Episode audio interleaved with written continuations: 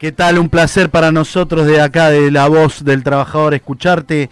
Y bueno, este, este humilde secretario general y con un monstruo, como vos sabés, de la comunicación popular, como es ese Guasola, que te quiere hacer algunas preguntitas. ¿Qué hace? No, gracias, gracias Ricardo y, gracias Ezequiel. ¿eh? ¿Qué haces Vasco? Bueno, contanos Vasco, ¿cómo, va? Todo bien, acá en la lucha, querido Vasco, en la lucha. Contanos, contanos vos como dirigente, como dirigente gremial, ¿Cómo, ¿Cómo estás viviendo esta pandemia y cómo ves el panorama de los trabajadores, de las trabajadoras? ¿Te preocupa? ¿Hay que ocuparse el doble? ¿Cómo lo estás viviendo, Vasco?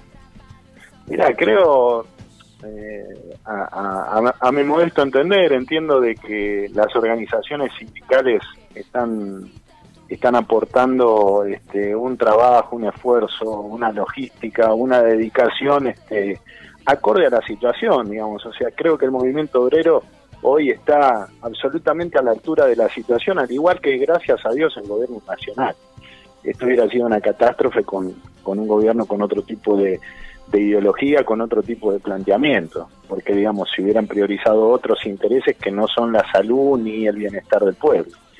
Eh, lo que a veces, eh, digamos, cuesta y mucho es la mezquindad empresaria, ¿no? En estos momentos. Eh, eso entiendo yo que hay algunas situaciones que, que, no han estado a la altura de los acontecimientos. Esta es una situación que se sale con muchísima solidaridad. Este, la, semilla de la, semilla de la esperanza la estamos regando con el sudor de los trabajadores, pero digamos no alcanza si digamos la parte empresarial eh, no entiende que tiene que hacer este eh, el, redoblar esfuerzos en estos momentos. Ahora, José, ¿qué te pareció la decisión de Alberto Fernández de estatizar por 60 días la cerealera Vicentín y mandar el proyecto de ley para expropiarla? Y mirá, la, realidad es que, digamos, la cerealera Vicentín este, ha solicitado este, una serie de préstamos que mínimamente habrá que estudiar este, la, la irregularidad que tienen, ¿no? Eh, pero con las deudas que tiene este, el grupo, eh, no, no, no cabría este, otra medida que no es la que se tomó, ¿verdad? ¿Estás de acuerdo con que se estaticen empresas como, por ejemplo, la de luz, la de gas? ¿Estás de acuerdo, Vasco? ¿O, o te parece una medida, una medida que atentaría, algunos podrían llamar que atentaría contra la democracia? Mira, la, realidad de todo esto, digo, es que creo que una empresa que es privada y que cumple a la perfección con, con lo que tiene acordado con el Estado argentino no debería por qué, eh, por qué tener ningún tipo de temor o, ningún tipo de, inconveniente. Ahora, también hay que, hay que ver que según, según gobiernos que vayan pasando, hay algunas empresas, como por ejemplo en lo que vos nombrabas la de la luz, ¿no? Este, siempre tienen que siempre, siempre hay problemas por las inversiones que tienen que hacer que nunca hacen. Entonces, según el gobierno se ven favorecidas o según el gobierno se ven perjudicadas.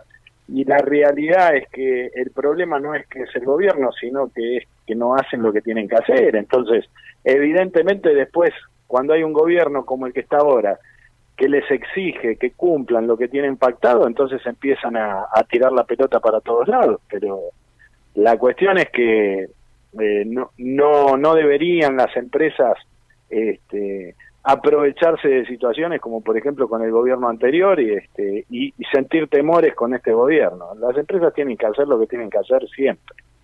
Seguro. Vasco, sabiendo de que, bueno, estás al frente de un gremio donde la actividad textil es muy grande en Argentina, abarca eh, muchos lugares, quería saber cómo, cómo está pasando, cómo la ves. Bueno, hoy se abrieron algunos comercios de la actividad y, y bueno, vos eh, encabezás también algunos sindicatos que, que, tienen que ver con la actividad, en, la discusión, en el día a día y bueno, eh, contanos un poco cómo está afectando esto. Sí, mira, la, realidad es que la actividad poco a poco, digamos, va recuperando el ritmo este, y donde más todavía se ve afectado es acá en la zona AMBA, ¿no? En todo lo que es este, Cava y lo que es este, todavía provincia de Buenos Aires. En muchas de, en muchas de las provincias ya ha recobrado casi lo que es actividad normal. Lo que pasa es que, bueno, ahora lo que hay que esperar es esta, tracción que, que tiene que haber en la venta, ¿no? Digamos, la cadena textil es una cadena que, que agrupa y aglutina este, una enorme cantidad de trabajadores porque va desde la recolección de algodón hasta la venta de la prenda.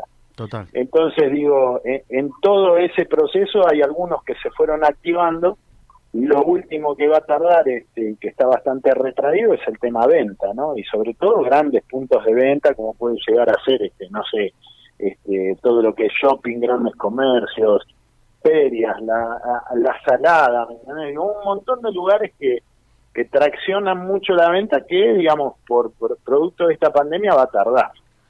Este, también va a tardar en reactivarse el tema de la venta, te vuelvo a repetir por lo que hablábamos al principio, ¿no? Por esta mezquindad empresaria, porque, este, como dice, como decían, no, no, no hay nada peor que un burgués cagado, ¿no? Este, entonces hay un montón de gente que ha recibido, empresas que han recibido una enorme ayuda del Estado, porque en muchos casos han pagado el 50% o en la mayoría de los casos a través del ATP se ha pagado la ayuda este, al bolsillo de cada uno de los trabajadores, y los empresarios no han estado a la altura.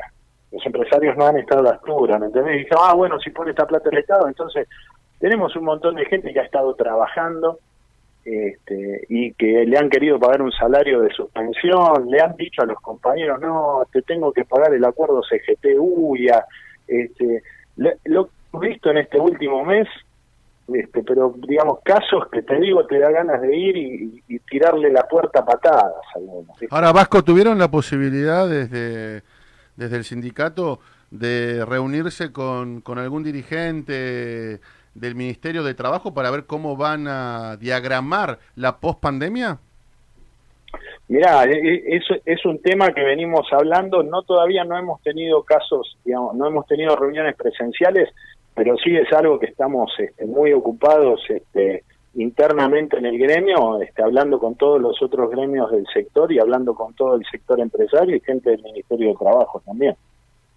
Ahora, dale, dale, Richard. Sí, no, bueno, y aparte de, todo esto, bueno, como decía ese, por la normativa, ¿no? Eh, hoy por hoy sabemos que la curva se está elevando, estamos enterándonos, bueno, nos llega el programa denuncias y diferentes situaciones de, contagio masivos, ¿no? Ya se empezó a hacer más masivo eh, con algunos focos importantes.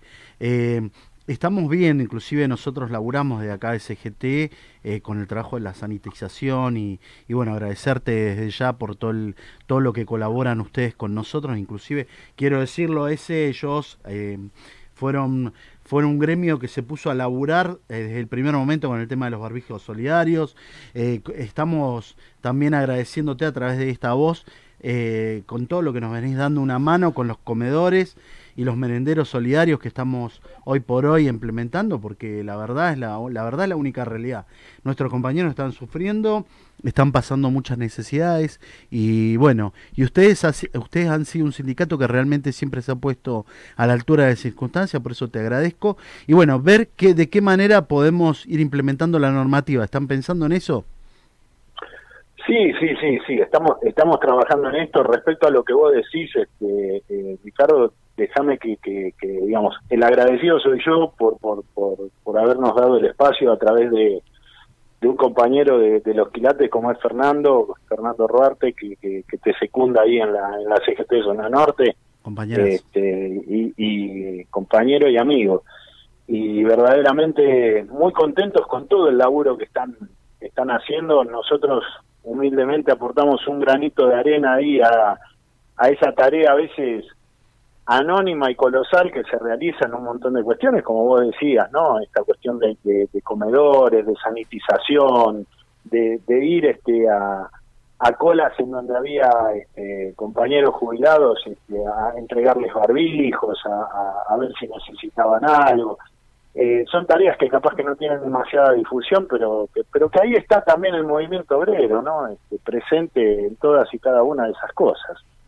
Gracias, Vasco. La verdad que para nosotros es un, un, orgullo tener un dirigente de la altura tuya que se puso al frente, eh, sobre todo en esta situación que está viviendo, está atravesando el gremio. Eh... No, hay que cuenta con. A ver, Vasco, contás con nosotros, contás, con este medio de comunicación eh, para, para por lo menos tener la voz e informarle a la sociedad que, hay dirigentes sindicales y gremiales que están a la altura de la circunstancia, que no se quedan cruzados de brazos esperando que, que las respuestas o que las soluciones vengan de arriba. No, no, hay dirigentes sindicales y gremiales que laburan en pos de los trabajadores, como, como tiene que ser. Y vos, querido Vasco, junto a Ruarte, junto a Ricardo, entre tantísimos otros, sos parte de ese, de ese grupo de, de dirigentes gremiales y sindicales. Así que para nosotros es un, es un placer y siempre eh, que sepas que estamos a disposición. Gracias, ese, gracias, gracias, gracias por el espacio, gracias por, por, por la posibilidad de, de, hacer llegar, este, como, como hacer llegar la voz de, de, de todos los gremios, de todos los trabajadores, que en estos momentos, digamos, hay muchos compañeros que, digamos, más allá de la difícil situación de la pandemia y todo lo demás, están sufriendo este, de terribles momentos. Digo, tenemos compañeros, y se me, si me permitís nombrar, compañeros de la empresa dale.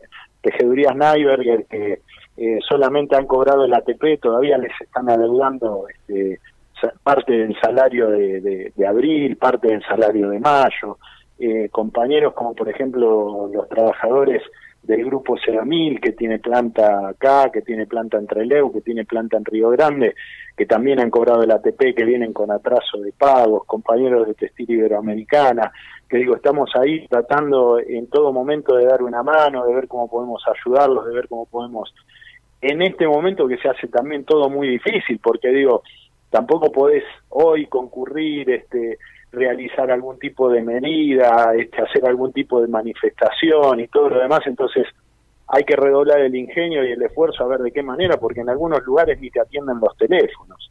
Entonces digo, eh, agradecerte por, por porque nos permitas este, hacer llegar esto, hacer llegar este, los reclamos, hacer eh, dar siempre esta, este espacio para, para el reclamo de los trabajadores que muchas veces cuesta tanto, ¿no?